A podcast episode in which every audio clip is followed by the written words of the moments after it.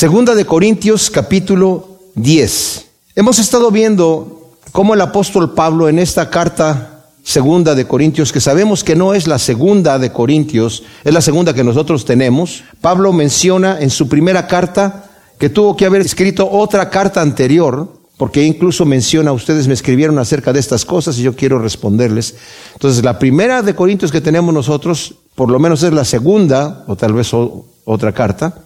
Se cree que hay una carta tercera entre la primera que tenemos de Corintios y la segunda de Corintios que tenemos nosotros. Hay una carta en medio que fue producto de que Pablo, después de haber fundado esta iglesia en Corinto, Salió de allí, estuvo por lo menos año y medio, nos dice la escritura, allí en Corinto. Salió de ahí, regresó a su iglesia y en su, tercer viaje misionero decidió desde Éfeso, les comunicó a, sus, a la gente que iba a visitarlos nuevamente y que quería pasar, bueno, en su primera carta se los dice, quiero volver a visitarlos y cuando regrese yo y pase a Macedonia, de regreso voy a llegar a ustedes y que ustedes de ahí me despidan y seguir mis viajes que tengo que seguir haciendo, ¿verdad? Y parece que Pablo tuvo la intención de, bueno, si voy a Macedonia, ¿por qué no paso primero a visitar Acaya?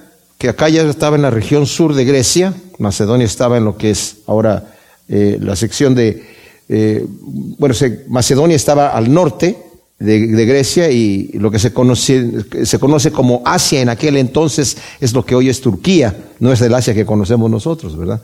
Entonces, quería cruzar nuevamente a Corinto para visitarlos esa vez, viajar al norte de Macedonia y volverlos a visitar porque los amaba mucho. Era, era una iglesia muy especial para él. Hubo un conflicto cuando Pablo regresó, llegó a visitar a los corintios, hubo un confrontamiento allí. Debido a ciertas personas que se levantaron, seguramente que vinieron de afuera, probablemente alguien vino de afuera, no sabemos el asunto, pues lo podemos deducir de lo que nos dice la escritura, ya sea que vinieron personas de afuera, que sí lo va a mencionar Pablo aquí, que eran unos falsos apóstoles en el siguiente capítulo, pero que de alguna manera contaminaron a algunos de los que estaban en la iglesia. Tal vez no a todos, pero Pablo llegó, hubo un confrontamiento con Pablo y Pablo en vez de pelear, se fue de ahí, dice, con lágrimas. Y después mandó esta carta severa y no sabía qué reacción iban a tener los corintios. Podía ser que definitivamente hicieran a Pablo a un lado, porque lo estaban desprestigiando a Pablo como apóstol. Él, de una forma hasta cierto punto vergonzosa, tiene que defender su ministerio. Y de esto se trata el capítulo 10 y 11, de que Pablo tiene que estar defendiendo su ministerio. Ya lo venía defendiendo antes por las acusaciones que habían venido. Y se supone que todavía hay personas allí que están tal vez infectadas. Aunque él escribió esta carta, se le dio a Tito, Tito llevó la carta a Corinto y no sabía Pablo la reacción. Entonces el Señor envió a Pablo a Troas, ahí se le abrió una puerta grandísima para predicar el Evangelio, pero dice que no tuvo reposo en su corazón. ¿Se imaginan al gran apóstol Pablo, guiado por el Espíritu Santo, que el Señor le dice, vete a Troas, ahí se abre una puerta para el Evangelio, pero Pablo está tan angustiado de no saber cómo los corintios recibieron esta carta dura que les envía. Y anda se va a Macedonia a buscar a Tito, que sabe que él iba a estar en Macedonia, en alguna de las iglesias de Macedonia, hasta que lo encuentra. Y cuando encuentra a Tito, ya lo vimos eso anteriormente en el capítulo 7 de esta misma carta, Tito le da buenas noticias y le dice, Pablo, recibieron tu carta muy bien. O sea, realmente hubo un arrepentimiento y lloraron y dijeron, ¿cómo pudimos tratar a nuestro apóstol así, el que vino a fundar aquí la iglesia? Ahora, debemos entender las acusaciones que hubo para Pablo. Pudo haber sido una de ellas, como ya lo vimos en referencia a lo que nos dice al principio de esta carta.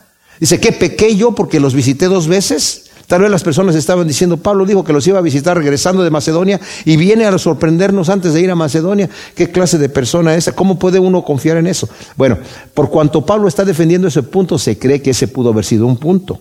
Pero otra razón que es obvia por lo que dice la Escritura, es que hubo gente que estaba desafiando el ministerio de Pablo como un ministerio fraudulento, como que no era auténtico. Y ya vimos las características de Pablo. Pablo era un fariseo, celoso de la ley. Era una persona que cuando estuvo sirviendo bajo el régimen de la ley era fanático dentro de eso. Tanto así que cuando el Señor Jesucristo ascendió a los cielos y dejó a sus apóstoles para llevar el Evangelio, y ellos empezaron ya con denuedo a predicar la palabra de Dios, los principales de los sacerdotes los llamaron a decirles, ustedes no estén hablando en ese nombre, se los prohibimos.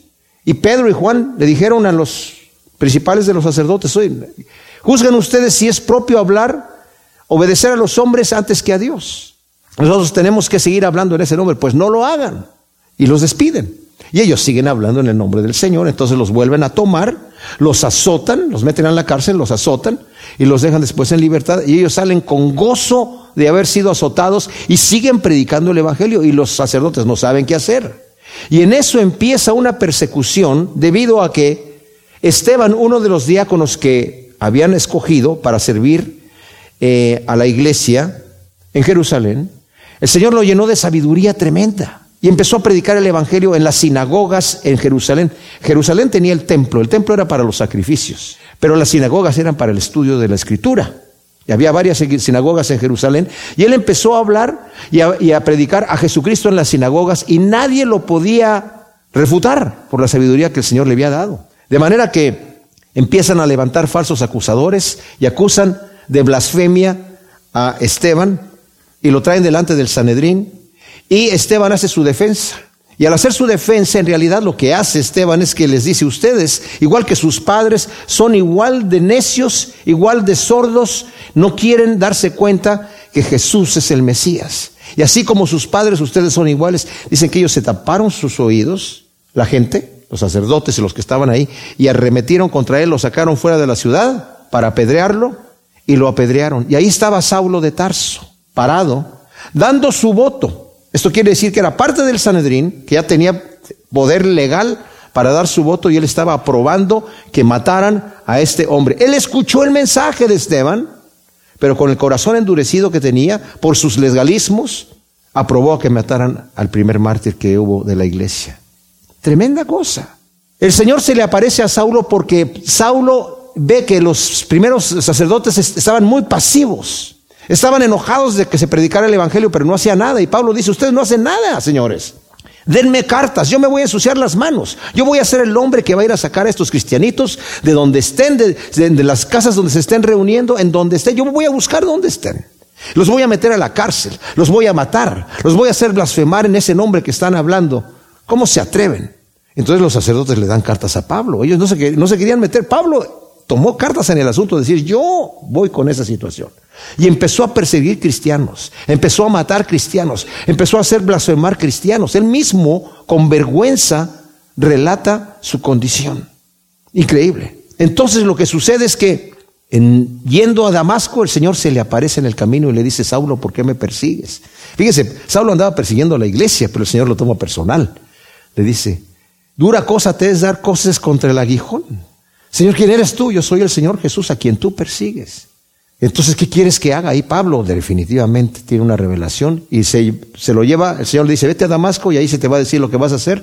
Y bueno, sabemos que va un siervo Ananías a orar por él, recibe a Cristo como su Salvador, es bautizado, había quedado ciego cuando Cristo se le apareció en el camino a Damasco y recibe de nuevo la vista, empieza a predicar el Evangelio en Damasco, y de Damasco lo quieren perseguir, lo quieren matar, entonces lo echan, los, discípulos lo echan, de lo bajan con un canasto por el muro para que salga de la ciudad y se va a Jerusalén. Y en las mismas sinagogas donde andaba Esteban predicando, el primer mártir que mataron, empieza él también a predicar y también lo empiezan a perseguir y los hermanos mismos de Jerusalén lo toman y lo envían de nuevo a Tarso, su ciudad natal, y él empieza ahí a predicar el Evangelio. A lo que voy con esto es que el Señor se le aparece a Pablo tiene una revelación aparte, porque después se reúne con los principales de los cristianos judíos, de los apóstoles de la iglesia, a decirles cómo el Señor se le ha revelado a él para llevar el Evangelio. Fíjense ustedes, este fanático fariseo,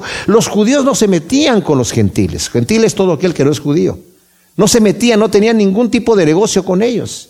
Y este Pablo recibe el Evangelio de que eh, la revelación de parte de Dios de que tiene que llevar el Evangelio a los gentiles y los gentiles no se tienen que convertir en judíos. Bueno, los judíos cristianos no entendían este concepto, mis amados. No entendían este concepto. Pedro, estando en la casa de un Simón encurtidor en Jope, le vino una revelación, porque había un cierto centurión romano, un gentil, que adoraba a Dios, que hacía oraciones y daba sus limosnas, a la, ayudaba, pues era, era un fiel siervo de Dios, buscaba al Señor. Y se le aparece un ángel y le dice, envía a Jope a traer a Pedro y él te va a decir lo que tienes que hacer. Y Pedro mientras está en Jope tiene una revelación donde el Señor le muestra en un lienzo que cae del cielo, desciende del cielo, con animales que era, no les era lícito a los judíos comer, no eran kosher. Eran animales que estaban prohibidos comer dentro de la ley levítica en el Antiguo Testamento. Y escuchó una voz del cielo que dice, Pedro, mata y come. Y él dijo, no, Señor, porque yo nunca he comido ninguna cosa inmunda. No llames tú inmundo o impuro lo que yo ya limpié, le dice el Señor a Pedro.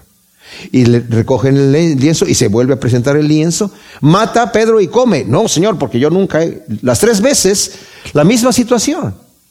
Y el Señor le dice, no llames tú impuro lo que yo ya limpié. E inmediatamente después de la tercera revelación, tocan la puerta de la casa donde estaba Pedro en la azotea orando, recibiendo estas revelaciones. Dice, venimos por un tal Pedro. Y Pedro va, ¿qué, cosa quieren? Pues nuestro jefe nos pidió que fueran. Y, y, él entiende, Pedro dice la escritura, que entendió que el Señor le dio esa revelación para que siguiera a estos hombres gentiles. Y cuando llega se encuentra con una casa de gente que no son judíos, todos gentiles. Y Pedro incluso dice, ustedes saben qué abominable es para un judío entrar en la casa de un gentil. Pero Dios me dijo que yo no llame impuro lo que él ya ha limpiado. Que ahora qué quieren que yo les diga? Pues no sabemos, dice, le dijo este, el centurión. Un ángel se apareció y nos dijo que tú nos vas a decir algo. O sea que habla. Entonces Pedro empieza a predicar el mensaje de, de evangelio. Y en cuanto ellos escuchan que Jesús es el Salvador, lo creen en su corazón, el Espíritu Santo desciende sobre ellos. Pedro se maravilla de que aún siendo gentiles, antes de hacer los rituales de purificación judía, de adherirse al, cristian, al, judaísmo, de, hacer, de hacerse prosélitos del judaísmo, el Espíritu Santo ya descendió sobre ellos y dijo, Pedro, ¿qué impide si el Señor ya los está recibiendo como están? ¿Qué impide el agua para bautizarlos? Y los bautiza. Inmediatamente mandan a llamar a Pedro en la iglesia cristiana en Jerusalén. Pedro, ¿qué estás haciendo metiéndote en la casa de un gentil? Tú sabes que eso no está correcto.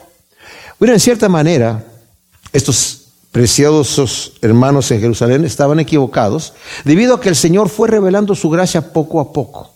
Primero cuando envió de dos en dos a sus discípulos, estando él todavía en la tierra, el Señor, los envió y les dijo, vayan, echen fuera demonios, sanen enfermos, oren por la gente, pero no entren en ciudades de samaritanos, no vayan a casa de gentiles, vayan a las ovejas perdidas de Israel. Esa fue la instrucción. Pero cuando el Señor asciende a los cielos antes de ascender, les dice, ahora vayan y hagan prosélitos de cristianismo y vayan y prediquen en Jerusalén, en Judea, en Samaria y hasta lo último de la tierra. Entonces ahora ya abre el Señor esa puerta, pero muchos de ellos no lo entendían de esa manera. Pensaron pues solamente a los judíos, o lo que era también normal, bueno, tienen que hacerse judíos primero, los gentiles, hacerse prosélitos, guardar la ley y después reciban el Evangelio. Y no entendían este evangelio por gracia. Después, el mismo Pablo tiene que presentarse en Jerusalén por cuanto, mientras él estaba en su iglesia en Antioquía, llegaron unos de los judíos de Jerusalén a decirles a la gente que estaba ahí, la mayoría eran gentiles, que tenían que hacerse judíos para ser verdaderos cristianos y Pablo se opone completamente.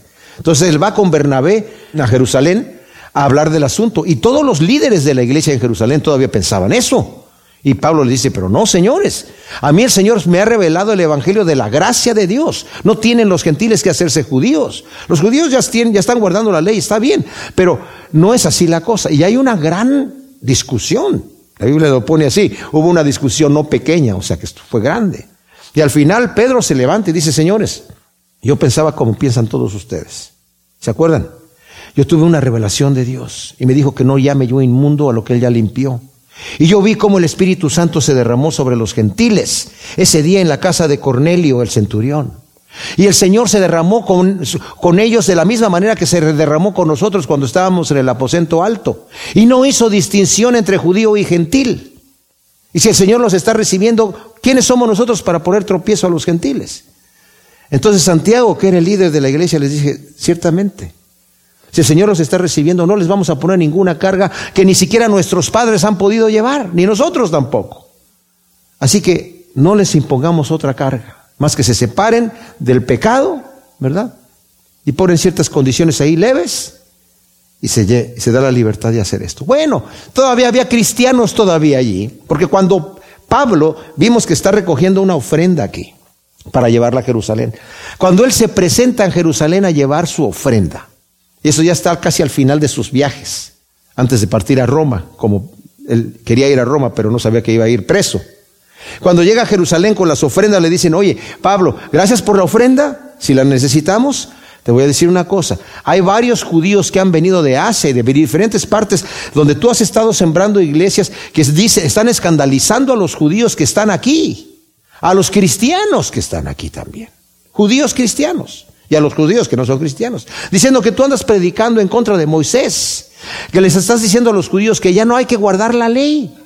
Bueno, Pablo no andaba predicando eso a los judíos, andaba predicando eso a los gentiles. Pablo mismo guardaba la ley. No la guardaba tan rigurosamente como cuando era un fariseo, porque ya sabía que no había necesidad de eso, sabía que era todo sombra de lo que había de venir. Pero dice, a los judíos yo me hago como judío, a los gentiles yo me hago como gentil, yo me hago de todo a todos para ganarlos a todos para Cristo Jesús. Así que él no predicaba eso, pero entonces le dicen esta situación y Pablo le, dice, mira Pablo, entonces lo que tienes que hacer, te recomendamos que tomes a unos jóvenes que van a hacer voto y que pagues sus gastos. Esa acción de pagar los gastos de unos jóvenes que iban a hacer un voto a Yahvé, a Jehová. Era como, wow, es una labor tan piadosa que cualquier judío diría, Pablo definitivamente está guardando la ley. Así no vas a dar ocasión de que la gente piense que estás fuera de la ley. Estás pagando los votos de unos jóvenes. Bueno, entonces esta es la situación que hay cuando vemos aquí en la iglesia de Corinto, Pablo fundó la iglesia, la consolidó firmemente, pero a su partida llegaron todos los lobos rapaces. Y ahora le toca al final de su carta este importante y extremadamente delicado asunto antes de su visita resolverlo, que es que su ministerio es un ministerio auténtico. Algunos de ellos estaban diciendo, ¿y quién es Pablo? ¿Es apóstol? ¿Quién lo nombró apóstol? Los apóstoles que tenemos aquí, sabemos quién los nombró. El Señor mismo los nombró, Él los escogió. Y luego Judas murió y se reunieron los apóstoles y escogieron a Matías. Ahí está. Pero a Pablo, ¿quién lo escogió como apóstol? Él se, se autonombró apóstol. Su ministerio es un ministerio. ¿Y qué anda predicando? ¿Que no hay que hacerse judíos? No, señores. Este tipo es, anda en la carne, anda mal. Y si lo pensamos lógicamente, podemos pensar, pues ciertamente, ¿verdad? ¿Por qué no vamos a guardar la ley ahora? ¿Quién dijo que no se guarde la ley? Pablo dice que el Señor se le reveló y le dijo eso. Momento. Aunque también a Pedro le dijo. Pero el detalle es que existía este problema. Y siempre existe esto, mis amados. Está profetizado en la escritura. Juan no lo dice, no lo dice Pedro, no lo dice Pablo, no lo dice la escritura en general. Va, el Señor Jesús dice, el enemigo ha sembrado cizaña en el campo. Y tiene que crecer la planta y hasta cuando se cosecha después, cuando ha crecido, es cuando te das cuenta cuál es la cizaña. Dice, de entre vosotros saldrán falsos. No solamente tienen que venir de afuera, van a venir algunos de afuera. ¿Y a quién van a infectar dentro de la iglesia? Y es ahí donde nosotros tenemos que tener cuidado. Porque puede que tengamos comezón de oír. Cuando llegue alguien a predicar una doctrina nueva, wow, eso me gustó. Cuando nuestro corazón no es recto delante de Dios, se va a cumplir en nosotros lo que el Señor le advirtió a Pablo para que le advirtiera también a Timoteo. Le dijo, en los postreros tiempos la gente va a cansarse de escuchar la sana doctrina. Van a tener comezón de oír y van a levantarse para sí mismos maestros que les hablen y les den permiso de hacer sus carnalidades, de acuerdo a sus deseos carnales. ¿Y cuántas iglesias hay hoy en día? Que eso es lo que están haciendo, dándole palmadita a la gente en la espalda diciendo, tú estás bien, no hay problema, felices y contentos, puedes andar en el mundo, ¿verdad? Pero, pues todos tenemos problemas, todos estamos iguales, cuidado. Entonces aquí dice, en el versículo 1 del capítulo 10, ahora yo Pablo ruego por la mansedumbre y ternura del Mesías, yo que en persona soy manso y apacible entre vosotros, pero ausente soy osado para con vosotros, os ruego pues que estando presente no tenga que actuar osadamente con la confianza con que pienso atreverme contra algunos que nos consideran como si viviéramos en la carne.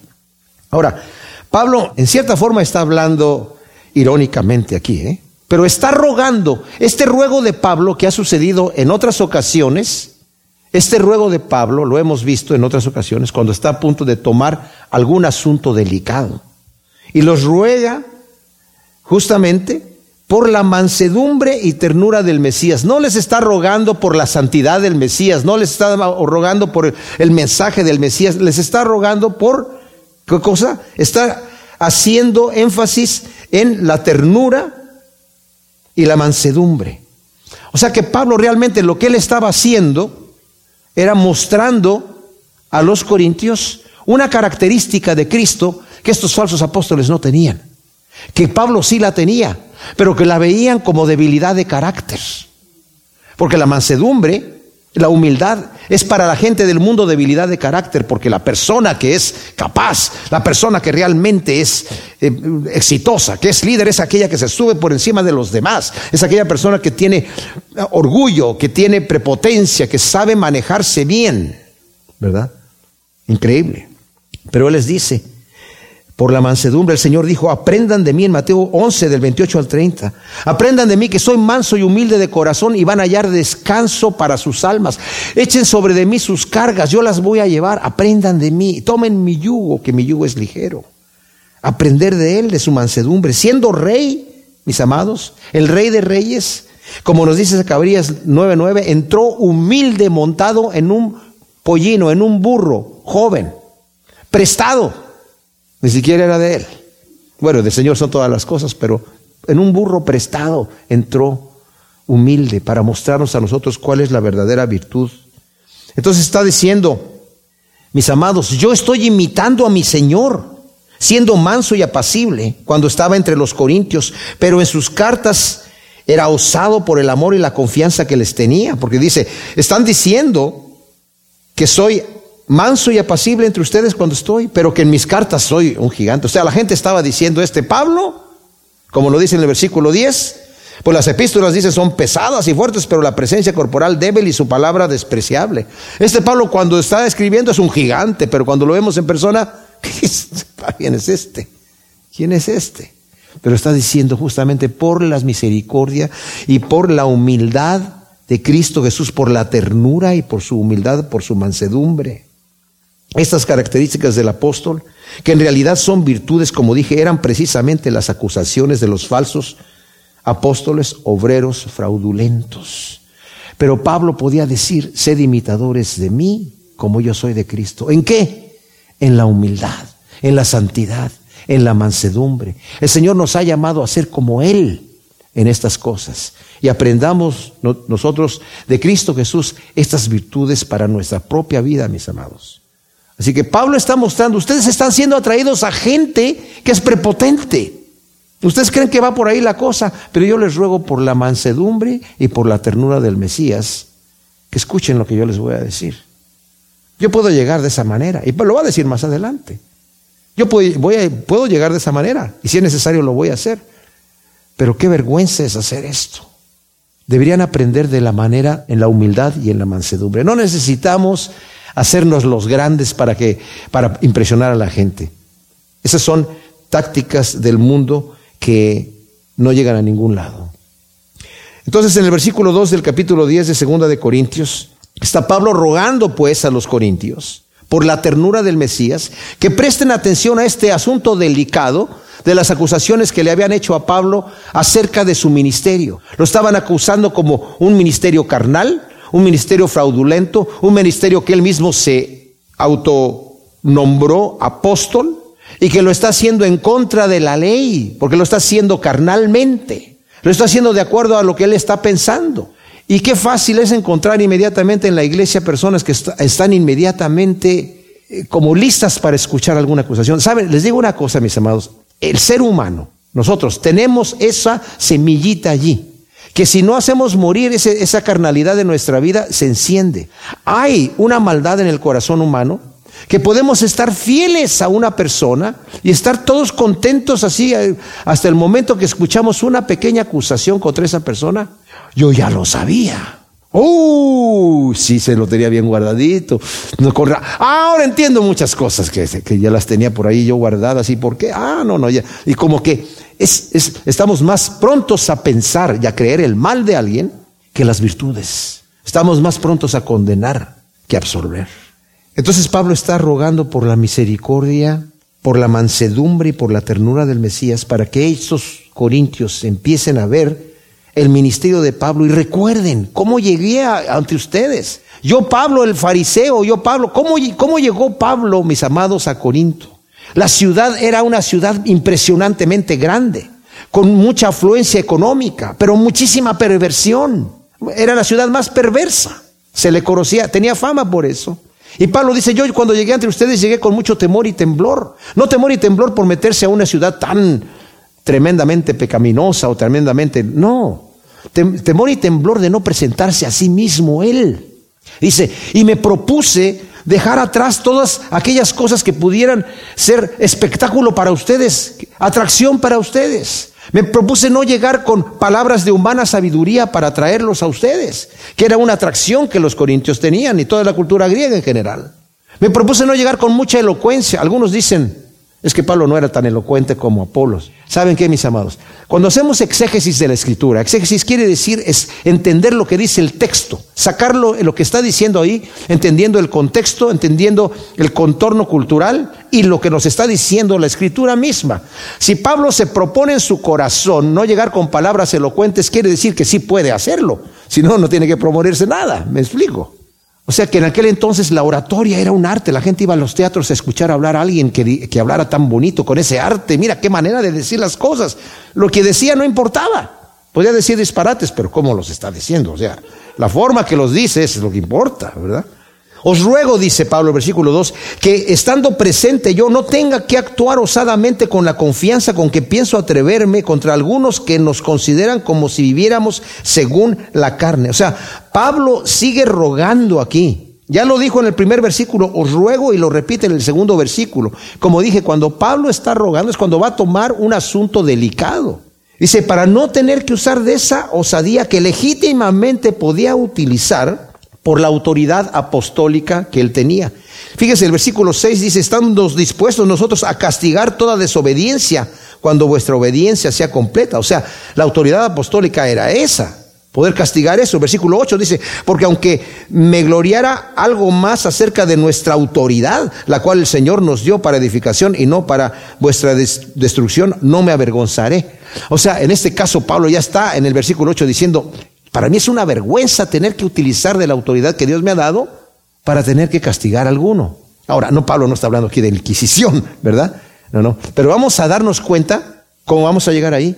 Que la iglesia la necesitamos nosotros, todos nosotros, mis amados. Porque si vivimos un cristianismo ermitaño en nuestra propia casa, sin tener el contacto los unos con los otros, nunca crecemos. No necesitamos, necesitamos ese roce, necesitamos entregarnos cuenta, necesitamos ser transparentes. Cada uno de nosotros necesitamos una persona de mucha confianza donde nos podemos abrir tal como somos y cuando estamos mal nos pueda reprender. Por lo menos una. Entonces dice, porque eh, ahora las acusaciones del grupo invasor estaban fundadas en el argumento de que Pablo y los suyos dice que andaban en la carne. Pues los que andaban en la carne eran los que estaban viniendo ahí, los, los, fraudulentos los apóstoles fraudulentos. En el versículo 13 del capítulo 11, ahí dice Pablo lo que son. Estos son falsos apóstoles, obreros deshonestos, que se disfrazan de apóstoles del Mesías, y no es de extrañar porque el mismo Satanás se disfraza de ángel de luz. O sea, estas personas que han venido aquí, esos sí son falsos, pero están diciendo que Pablo anda en la carne. Pues Pablo explica, dice, porque aunque vivimos en la carne, no militamos según la carne, porque las armas de nuestra milicia no son carnales, sino poderosas en Dios para destrucción de fortalezas. ¡Wow! ¡Qué tremenda cosa! Pablo aclara que aunque vive en la carne, no anda según la carne. Su objetivo es luchar, no en la carne, sino el espíritu, que nos da armas poderosas en Dios, mis amados. El versículo 7 del capítulo 6 de esta eh, epístola dice, en palabra de verdad, en poder de Dios, mediante armas de justicia, las de ataque y de defensa. Cuando nosotros vemos nosotros las, las, armas que tenemos nosotros, mis amados, la batalla es espiritual y debe pelearse con armas espirituales. Dice Pablo en Efesios, no tenemos lucha contra carne ni sangre, sino contra principados y potestiales en las regiones celestiales. ¿Qué quiere decir esto? ¿Cómo que las regiones celestiales? Bueno, Satanás no está en el infierno, como muchos dicen. Está el rey del infierno, está Satanás. Eso es un chiste. Los demonios tampoco están ahí. Hay unos que están presos, dice Pedro, en prisiones de oscuridad. ¿Saben dónde anda Satanás cuando no anda en la tierra? En el cielo. Y Apocalipsis dice que en el capítulo 12 que va a ser echado Satanás y sus ángeles del cielo y ya no se va a encontrar lugar para ellos allí. Y entonces Satanás se va a enojar y hay de los moradores de la tierra porque sabe Satanás que le queda poco tiempo. Pero hay unas luchas que si nosotros supiéramos cómo son nos sorprenderíamos sobremanera. Así que si la, la batalla es espiritual, ¿con qué armas tenemos que nosotros luchar? Con armas espirituales. ¿Y cuáles son las armas espirituales? Pues nos da una lista bastante extensa en el capítulo 6 de Efesios. Dice, por lo demás, hermanos, ser fortalecidos en el Señor y en el poder de su fuerza, revestidos de toda la armadura de Dios, para que podáis estar firmes contra las acechanzas del diablo. Versículo 12 dice, porque no tenemos lucha contra carne y sangre, sino contra los principados, contra las potestades, contra los gobernadores del mundo de las tinieblas, contra las huestes espirituales de maldad en las regiones celestiales. Por tanto, tomad la armadura completa de Dios, para que podáis resistir en el día malo y habiendo hecho todo, estar firmes. Estad pues firmes, ceñida vuestra cintura con la verdad. He ahí una arma espiritual, la verdad. Revestidos con la coraza de justicia, otra arma espiritual calzados con los pies del apresto del Evangelio de la paz, andar predicando el Evangelio de la paz. Fíjense qué especial, es una arma, es una arma espiritual. Sobre todo tomad el escudo de la fe con el cual podéis apagar todos los dardos de fuego del maligno. La fe es otra arma espiritual. Y aceptad el yelmo de la salvación, la espada del Espíritu que es la palabra de Dios. Y ahí no termina la armadura, porque el arma más grande continúa en el versículo 18. Orad siempre en el Espíritu mediante toda oración y súplica, velando también para ello con toda perseverancia y súplica por todos los santos y también por mí, dice Pablo. Mis amados, la oración es el arma poderosa que tenemos nosotros en Dios para destruir fortalezas que el enemigo ha creado, para cegar a la gente que no puedan recibir la luz del Evangelio. Aquí lo dice el versículo 4. Las armas de nuestra milicia no son carnales, sino poderosas en Dios para destrucción de fortalezas. ¿Qué nos dijo en el capítulo 4, versículo 3 y 4? Que el príncipe de este mundo ha cegado los ojos de aquellos que no ven el Evangelio para que no les resplandezca la luz del Evangelio. ¿Y cómo vamos nosotros a destruir esas fortalezas del enemigo? Con la oración. La oración es tan poderosa que, que yo no tiene límite de distancia. Yo puedo estar orando por algo que está sucediendo aquí y algo que está sucediendo en otro país, al extremo total del mundo. No tiene límite de tiempo, puedo orar por lo que va pasando hoy o por lo que va a pasar mañana o el siguiente año. Y yo a veces hasta me he atrevido a orar por el pasado, en mi locura de fe, diciendo, Señor, tú ya sabías que yo este momento iba a orar por mi padre, que no tuve oportunidad de predicar el Evangelio porque yo no era cristiano y murió cuando yo tenía 14 años. Yo te pido que Él te conozca a ti, Señor, que tenga la oportunidad de conocerte y que tú te le reveles a Él de alguna manera, y, aunque ya estaba orando para algo del pasado, en mi locura de fe. Yo sabiendo que Dios ya conocía que iba a orar. Ahora la Biblia no nos enseña que oremos de esa manera, pero yo ya me la aventé de cualquier manera. Y no he sentido que el Señor me haya reprendido por esa cosa todavía. Pero saben que hay gente que está dando gritos de guerra pisándole la cabeza al diablo. Vamos a dar un grito de guerra. ¡Ah! Y usted dice que el diablo y los demonios van a hacerle, uy, ay, como gritan estos cristianos. Él grita más fuerte que nosotros. O aquellos que andan dando pisotones en el diablo para pisarle la cabeza. Vamos a pisarle la cabeza al diablo. ¿Y ustedes creen que el diablo nada más está viendo a ver quién levanta el pie para ir a meter la cabeza ahí? Pues no, nuestra lucha es con armas espirituales y no carnales. Y esas, esos gritos y esas pisotones son armas carnales que no están aquí en la escritura, en ninguna parte, ¿verdad? Y si no está en la escritura, dice Pablo, tenemos que aprender a no pensar más allá de lo que está escrito. Versículo 5 dice, destruyendo razonamientos y toda altivez que se levanta contra el conocimiento de Dios, llevando cautivo todo pensamiento a la obediencia del Mesías. La lucha a la que Pablo aquí se refiere, aunque es contra potestades espirituales y de las tinieblas, en este caso, mis amados, el campo de batalla es nuestra mente. El Señor nos dice que el pecado se origina en la mente. El que odia a su enemigo ya es asesino. En que su mente eh, desea una mujer que no es su mujer, ya se convirtió en adúltero.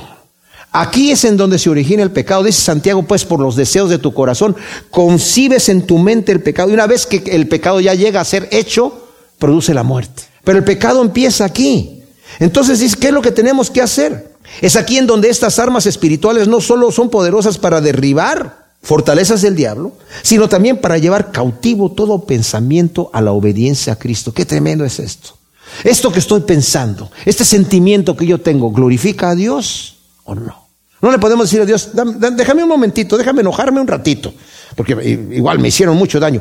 ¡Ah! Ahora sí, Señor, ya, tranquilo. No, llevar cautivo todo pensamiento al Señor, ese es importantísimo. La obediencia a lo que nos dicta el Espíritu a través de la mente de Cristo, por ser nuevas criaturas, mis amados, no es automático, es un acto voluntario.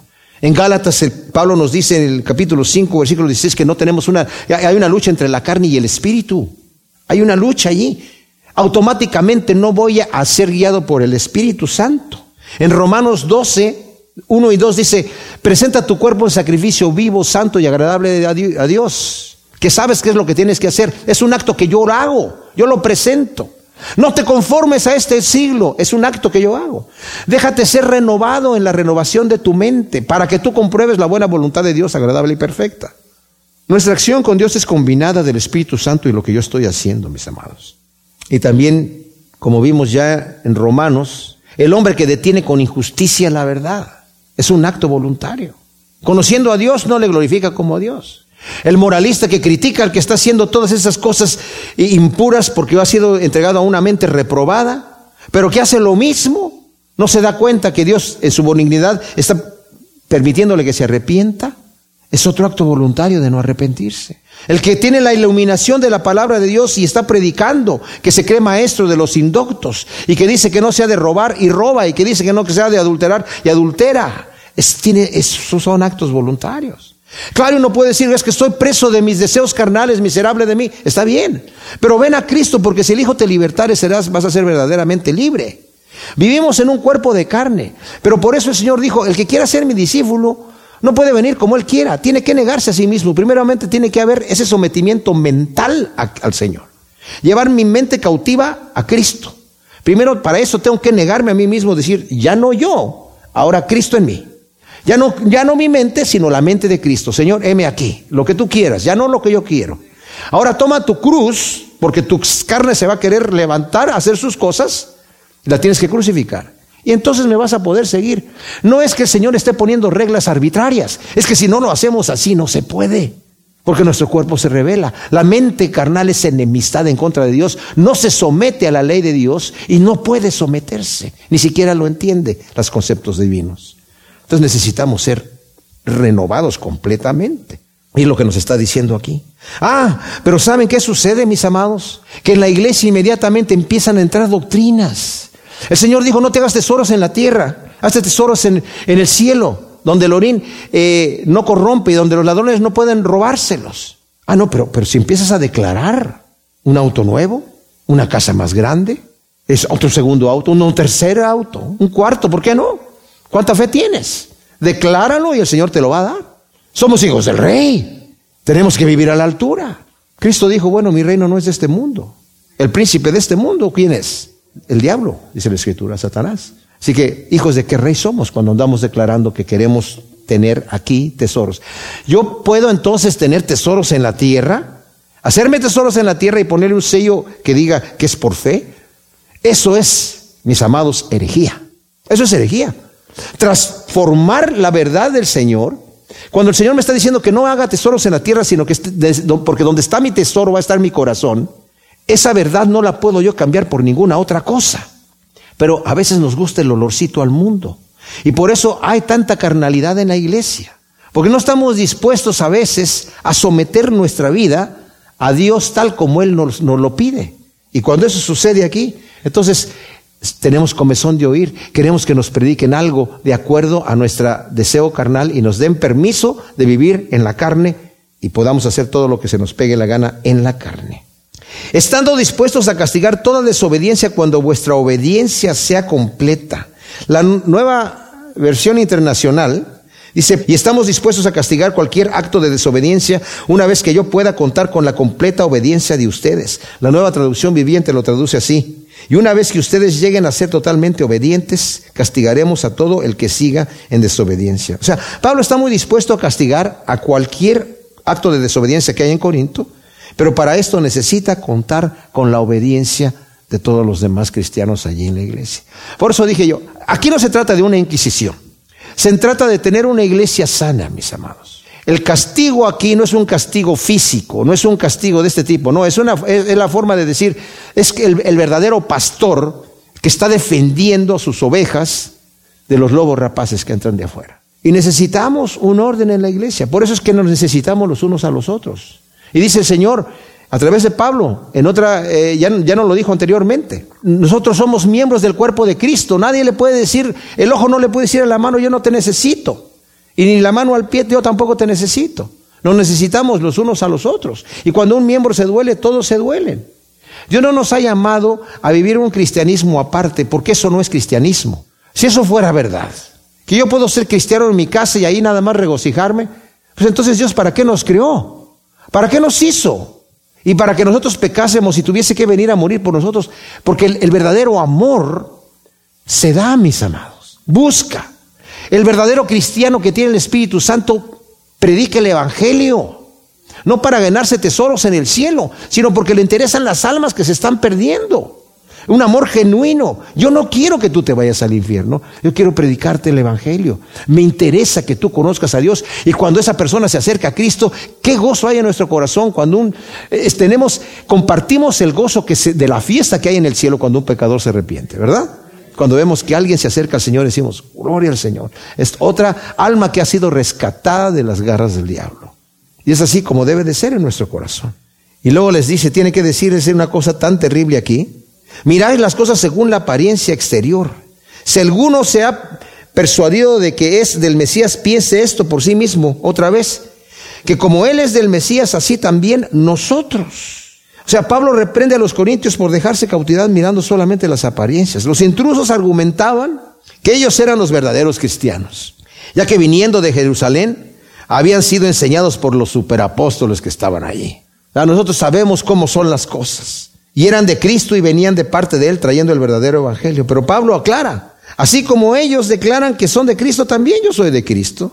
Y además he llevado, he sido comisionado para llevar el Evangelio a los gentiles. En Gálatas capítulo 2, del versículo 1 al 10, mis amados, ahí Pablo les está hablando a los Gálatas que él tuvo un encuentro con los apóstoles. Una vez que recibió el mensaje de parte de Dios, porque los Gálatas estaban ya volviendo a hacerse judíos, a guardar la ley, les dice, ustedes, ustedes empezaron en el espíritu y van a terminar en la carne. Empezaron creyendo por fe y ahora van a terminar a ganarse el cielo por obras de justicia. Y saben que, como lo vamos a ver más adelante, hoy en día ese movimiento es muy prominente en la iglesia, en muchas iglesias. Si somos cristianos, pero tenemos que guardar la ley. Y somos, así vamos a ser más cristianos. Y vamos a ser mejor. Pablo por un lado eso lo condena, pero también en el capítulo 14 de Romanos dice, uno hace diferencia entre día y día, otro toma iguales todos los días. Bueno, no se peleen. Ni uno menosprecia al otro, ni otro condene al otro. El que es débil anda guardando todos los estatutos. Y fíjense, dice el que es débil, no el que es fuerte. El que es fuerte tiene la libertad de decir, para mí todos los días son iguales. Pero sí existe, yo he visto en muchas iglesias donde sí guardan la ley se sienten cristianos superiores, hasta creen que en el reino de Dios van a recibir un trato mejor, porque no solamente se hicieron cristianos, pero también guardaron la ley. Entonces en el versículo 8 dice Pablo, porque aunque me gloriara algo más acerca de nuestra autoridad, la cual es del Señor nos dio para edificación y no para vuestra destrucción, no me avergonzaré, para que no parezca como si intentara atemorizarlos por medio de las epístolas, pues las epístolas dicen son pesadas y fuertes, pero la presencia corporal débil y la palabra despreciable. Piense esto el tal, y se está refiriendo a una persona, y tal vez es a la persona que empezó a incitar todo eso, a la cual el, mismo Pablo ya la perdonó, según nos lo dice aquí en el capítulo 2 de esta misma carta. Perdónenlo ustedes, yo ya lo perdoné, pero igual, si continúa con esta situación, vamos, vamos a llegar, y yo voy a llegar allí, vamos a hacer Dice, piense el tal que cuales somos en palabra mediante las epístolas estando ausentes, tal cuales seremos en hechos estando presentes.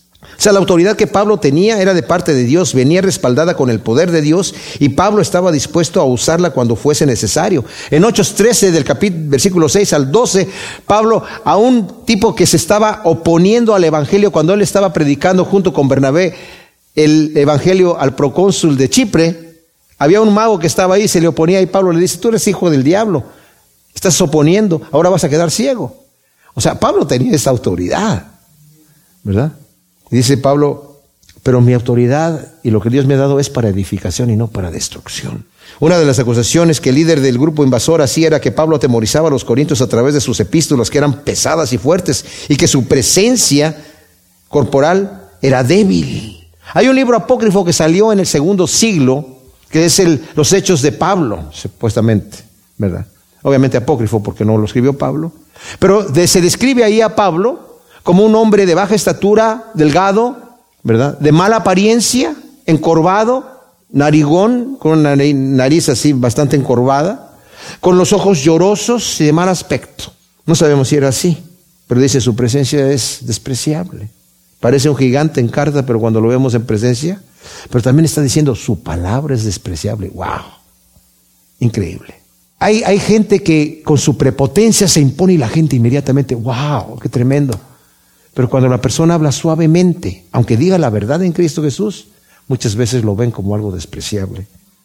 Pablo advierte al líder de este grupo que, y a los falsos apóstoles que cuando llegue Pablo a Corinto usará de esta autoridad como un verdadero pastor, como dije, que protege a sus ovejas para exponer la vergüenza y de la arrogancia e hipocresía de los intrusos. Pablo realmente era un verdadero pastor. Vamos a terminar hasta aquí ahora, no tenemos tiempo de terminar el capítulo, pero continuaremos en el siguiente episodio.